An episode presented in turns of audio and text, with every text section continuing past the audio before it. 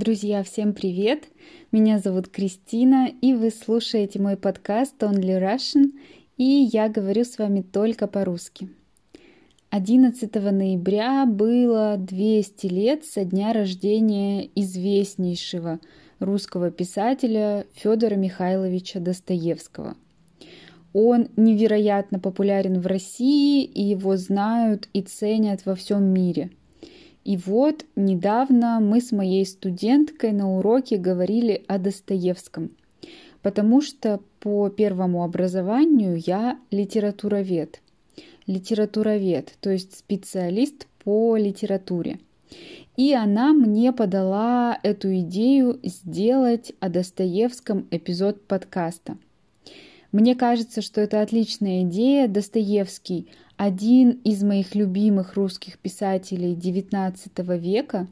Вообще, если спросить русского человека о том, каких писателей второй половины XIX века они помнят и чьи книги они читали, 98-99% э, что первыми они назовут имена Льва Толстого и Федора Достоевского – вот любой человек на улице первым скажет имя или Льва Толстого, или Федора Достоевского. Вообще, это интересно, такие разные авторы. Толстой, да, такой нравственный, такой жизнеутверждающий, жизнеутверждающий, то есть с оптимистичным отношением к жизни.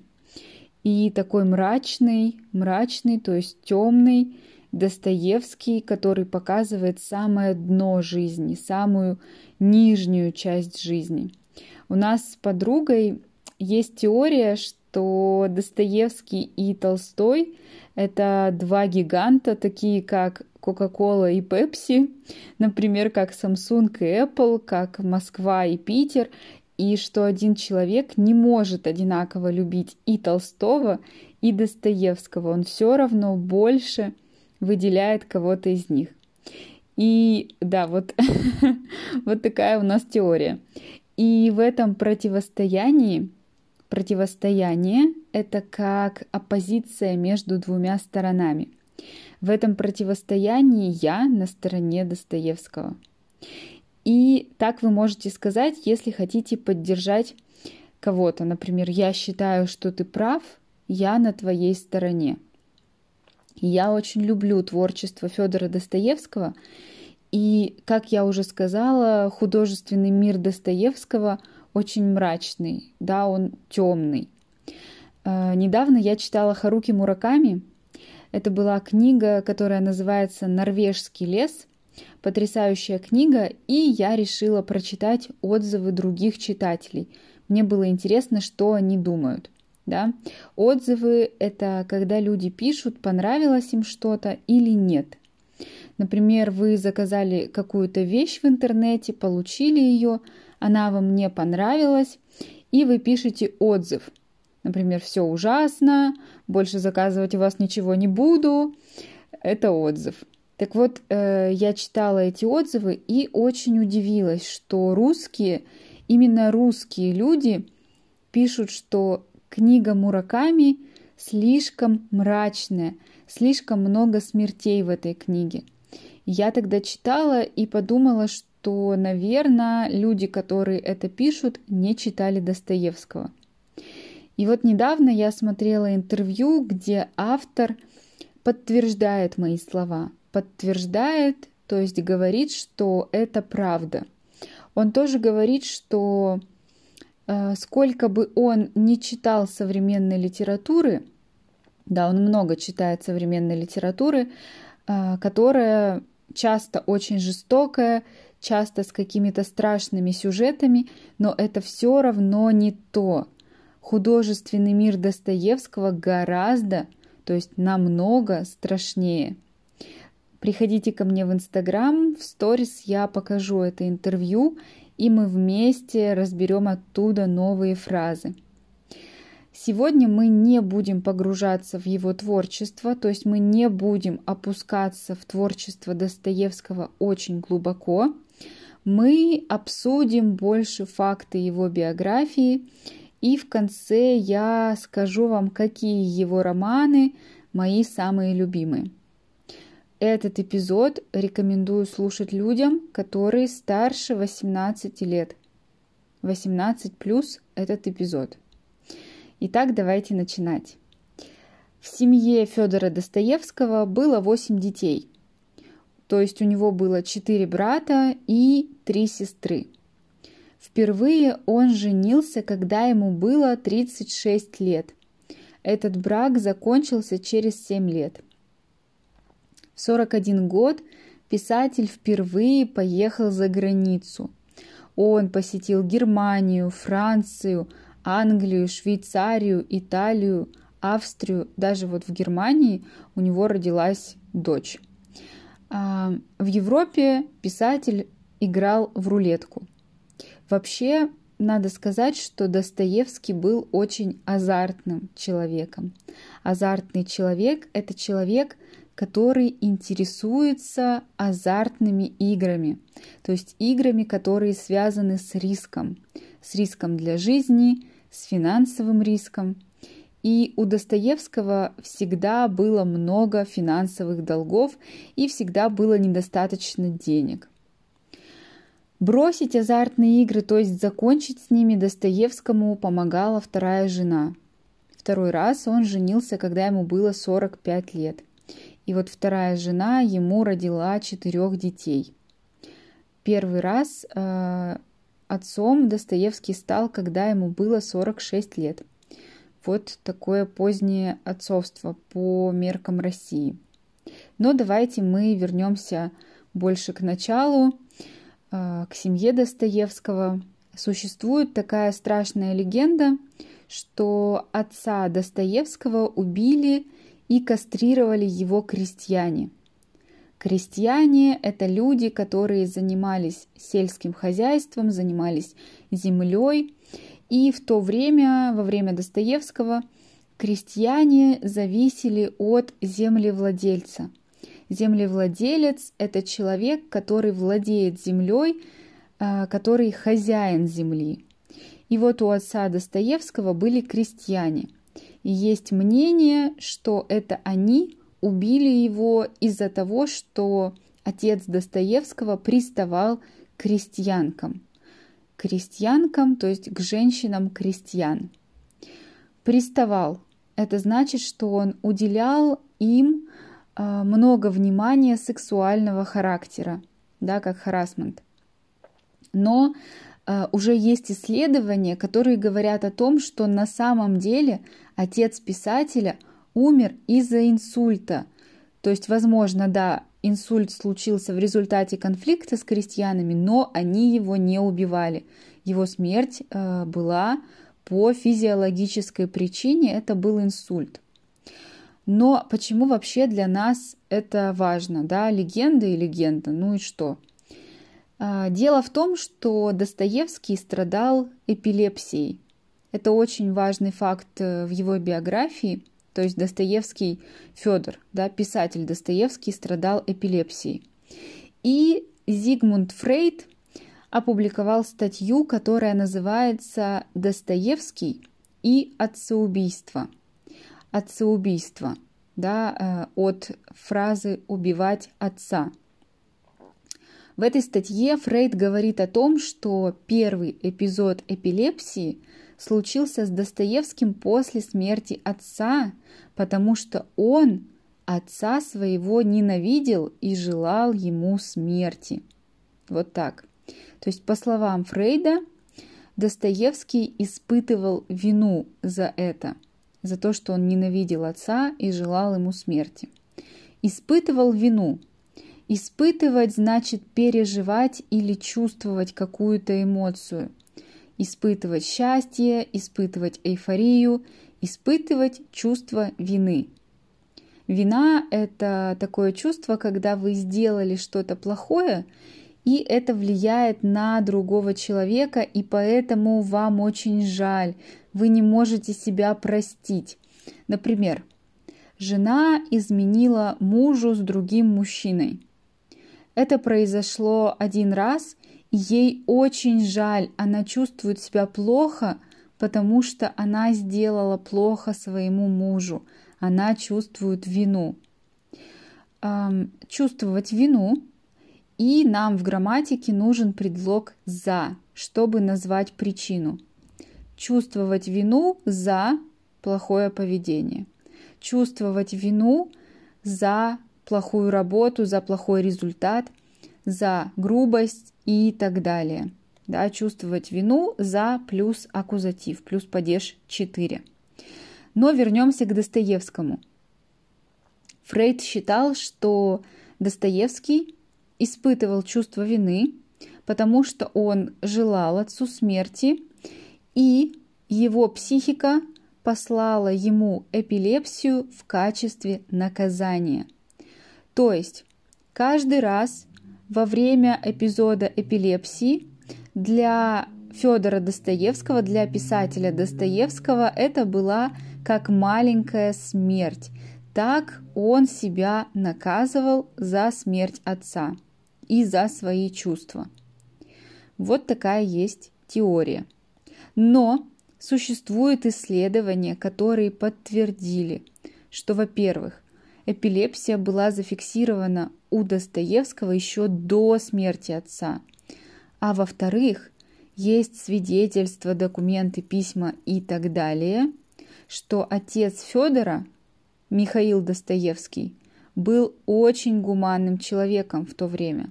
Он очень любил свою жену, он запрещал бить детей, хотя в то время физическое наказание было нормой, но он не разрешал, не давал разрешения бить детей – и сам Достоевский с ностальгией и с теплом вспоминал свое детство как светлый период своей жизни. А, но э, факт в том, что Достоевский, к сожалению, страдал эпилепсией до конца своей жизни. Э, есть медицинские статьи о том, что эпилепсия Достоевского была наследственной. Наследственной, то есть он получил эту болезнь в наследство от семьи.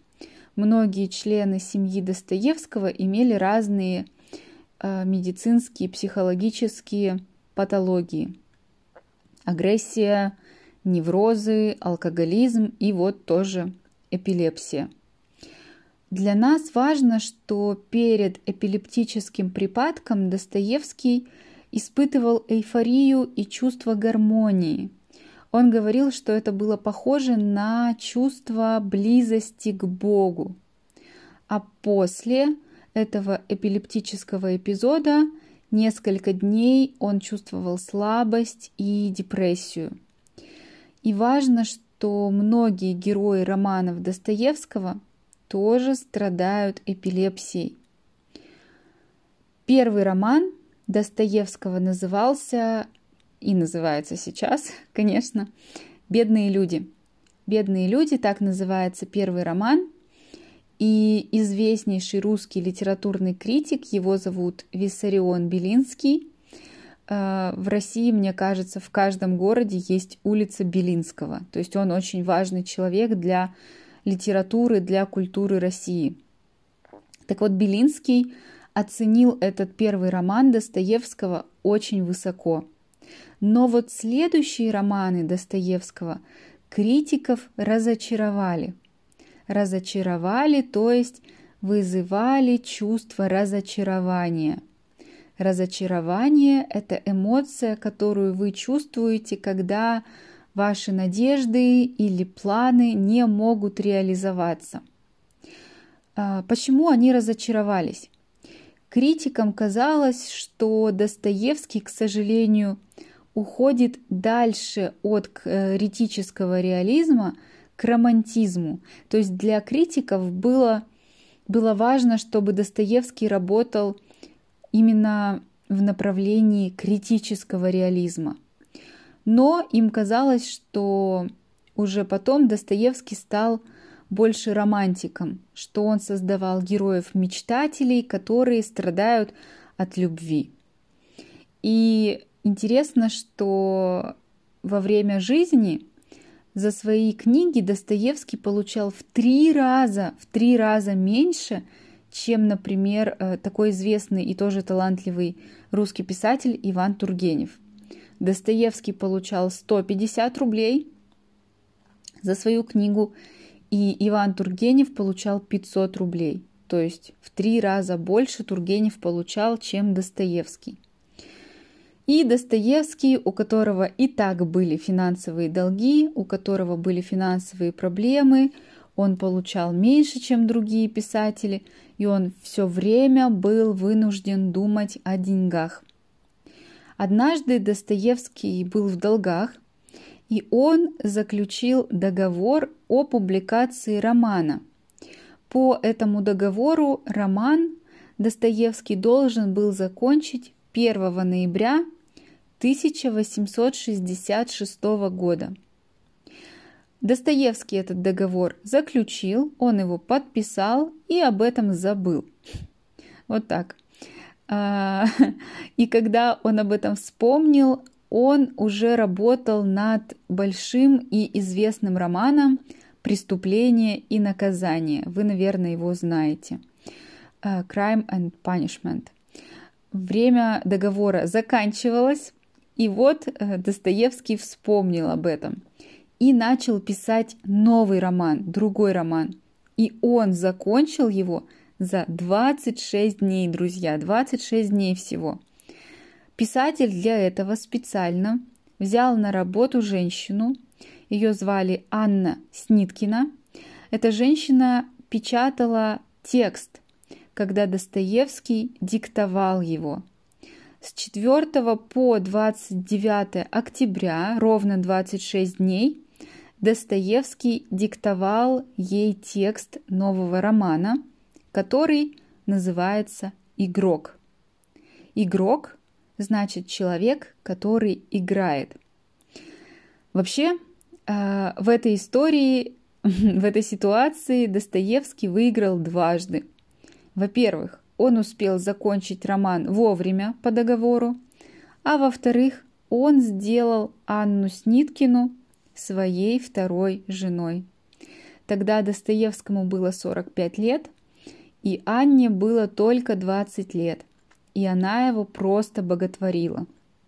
Боготворить кого-то значит любить его так сильно, как можно любить только Бога, относиться к человеку так, как можно относиться только к Богу. Так сильно она его любила.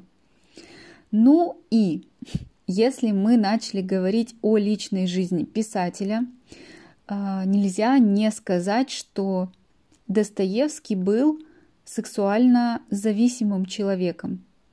И его сексуальность носила садомазохистский характер. Иван Тургенев, тот, который получал 500 э, рублей за книгу, даже называл Достоевского русским маркизом де Садом – до свадьбы, до брака, до женитьбы Достоевский регулярно посещал проституток, и так как э, сексуальность его имела садомазохистский характер, каждая проститутка, которая однажды уже была с Достоевским, в следующий раз отказывалась от связи с ним. Но вот его вторая жена насилие и боль в сексуальных отношениях с Достоевским считала нормой, считала нормальным. Достоевский был очень ревнивым человеком, то есть он всегда сомневался в верности своих женщин, он всегда думал, а не изменяет ли мне моя жена? И вот несмотря на это, несмотря на его сексуально активное прошлое, Достоевский никогда не изменял жене. То есть после брака он уже никогда не ходил к проституткам.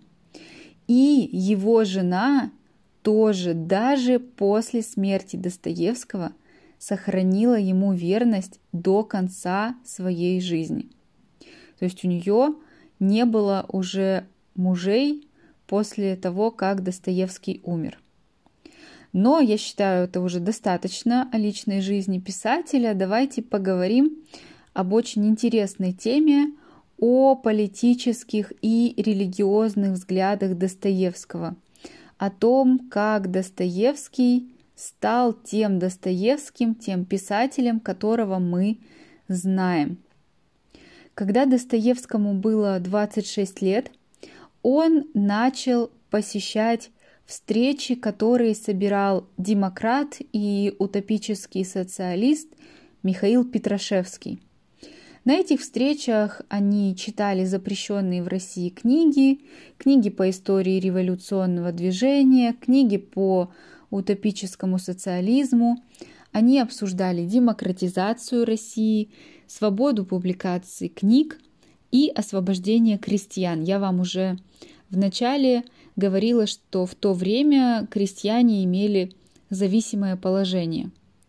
И на этих встречах Достоевский познакомился с человеком по фамилии Спешнев. А, Спешнев собрал вокруг себя радикальных участников группы Петрашевского, и они организовали такое тайное общество. Целью этого общества было создать нелегальную типографию, публиковать там нелегальные вещи, нелегальные книги, нелегальные буклеты и пропагандировать свои радикальные идеи. Достоевский участвовал в этом кружке, да, в этом обществе. Кружок – это вообще группа лиц, группа людей, которая вместе занимается чем-то. Например, кружок по интересам, кружок по рисованию – есть э, такое детское стихотворение о девочке, которая хотела заниматься разными вещами и имела разные хобби. Оно звучит так. Драм-кружок, кружок по фото, а еще мне петь охота. То есть девочка ходит в драматический кружок, в кружок по фотографии, и еще вот она хочет петь. Так вот, Достоевский в этом кружке состоял и на встречах этого кружка читал запрещенное письмо критика Белинского. Да, помните, это тот Белинский, который очень был рад первому роману Достоевского и который оценил его очень высоко.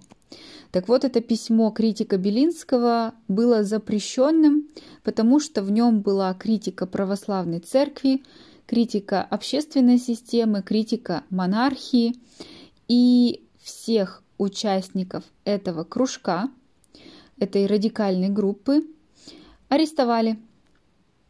Арестовали, и суд приговорил их к смертной казни. Приговорить – это значит вынести приговор, на, назвать э, судебное решение. Смертная казнь – это самое высшее степень наказания за преступление, то есть смерть. А, решение суда о э, этом кружке, об этих участниках было смерть. Достоевского тоже приговорили к смерти за публичное чтение этого запрещенного письма. Но император Николай II, извините, конечно, Николай I, Николай I, Николай I смягчил приговор и приговорил арестантов вместо смерти к каторге в Сибири. Каторга – это тяжелые работы, которые должны выполнять люди в тюрьмах э, с особенно жестким режимом. Э, да, казнь отменили. Но арестанты этого не знали. Им сказали, что казни, казнь будет, казнь будет. То есть они до самого последнего момента не знали, что казнь отменили. Церемония казни была организована как всегда. Арестанты пришли на площадь, им закрыли глаза, и, как вспоминает Достоевский, они 10 ужасных минут ждали смерти – один из арестантов в этот момент сошел с ума от страха. То есть он сошел с ума во время инсценировки казни. Потом, да, арестантам прочитали итоговый, конечный вариант приговора, и отправили их на каторгу. Конечно, это был травмирующий опыт. Травмирующий опыт, и после этих трагических событий э, от революционных, от атеистических идей Достоевский перешел к монархическим, консервативным взглядам и к православию. Когда арестанты шли на казнь, как они думали, да, они думали, что они идут умирать, Достоевский уже пришел к вере, уже пришел к Богу и сказал Спешневу, да, к Спешневу, э, организатору кружка, он сказал, мы будем с Христом. Он имел в виду, что после смерти они получат спасение, Бог их спасет и их простит. А атеист Спешнев ответил, да, пылью, пылью будем с Христом. То есть после смерти ничего не ждет, только земля, только пыль, никакого спасения, никакого прощения. И Достоевский провел на каторге в Сибири 4 года. И он очень гордился тем, что в это время он стал ближе к русскому народу что он полюбил многие особенности русского национального характера. Эм, важная деталь. На каторге арестантам разрешали читать только одну книгу, и это было Евангелие. Это Евангелие до сих пор, кстати, хранится в музее Достоевского, то Евангелие, которое было с ним на каторге. Э, да, это очень важно. Достоевский был православным христианином, и он считал, что только с Богом и с помощью веры человек может спастись. А, много из его религиозных взглядов можно почерпнуть из его романов, особенно из романов «Преступление и наказание», «Идиот» и «Братья Карамазовы». Почерпнуть значит взять. Вообще, черпать – это когда вы достаете что-то жидкое с помощью какого-то инструмента. Например, черпать ложкой суп или черпать кружкой воду из реки. И вот также можно черпать идеи Достоевского из его романов. Возможно, личность Достоевского сейчас мы уже заканчиваем с вами, и, возможно, сейчас его личность кажется вам не очень приятной. Возможно, вы решили, что «Ой, да я не хочу знакомиться с его творчеством после этого», но эм, не будьте такими радикальными. Я вас эм, очень прошу отнестись к, этому, к этой информации просто как э, к информации, отнестись к этому спокойно. Я вам очень советую начать читать Достоевского, если вы еще не читали. Пусть э, его личность на вас не влияет. Его мир — это огромный и богатый мир, который действительно помогает понять русский народ. Да, его история э, формировала его как личность, и его личность, конечно, влияла на его творчество.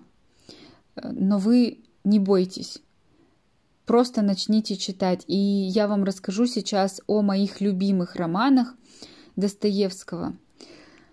Это, во-первых, роман «Братья Карамазовы», э, но я его не рекомендую читать в качестве первого романа, да, я не рекомендую именно с него начинать знакомиться с Достоевским. Я бы советовала начать э, знакомство с романа «Идиот». Некоторые считают, что «Идиот» — это немного статичный роман, но я так не думаю. Например, «Преступление и наказание» намного более статичный роман, да, роман без движения, более психологичный роман. Вот «Идиот», он не такой статичный.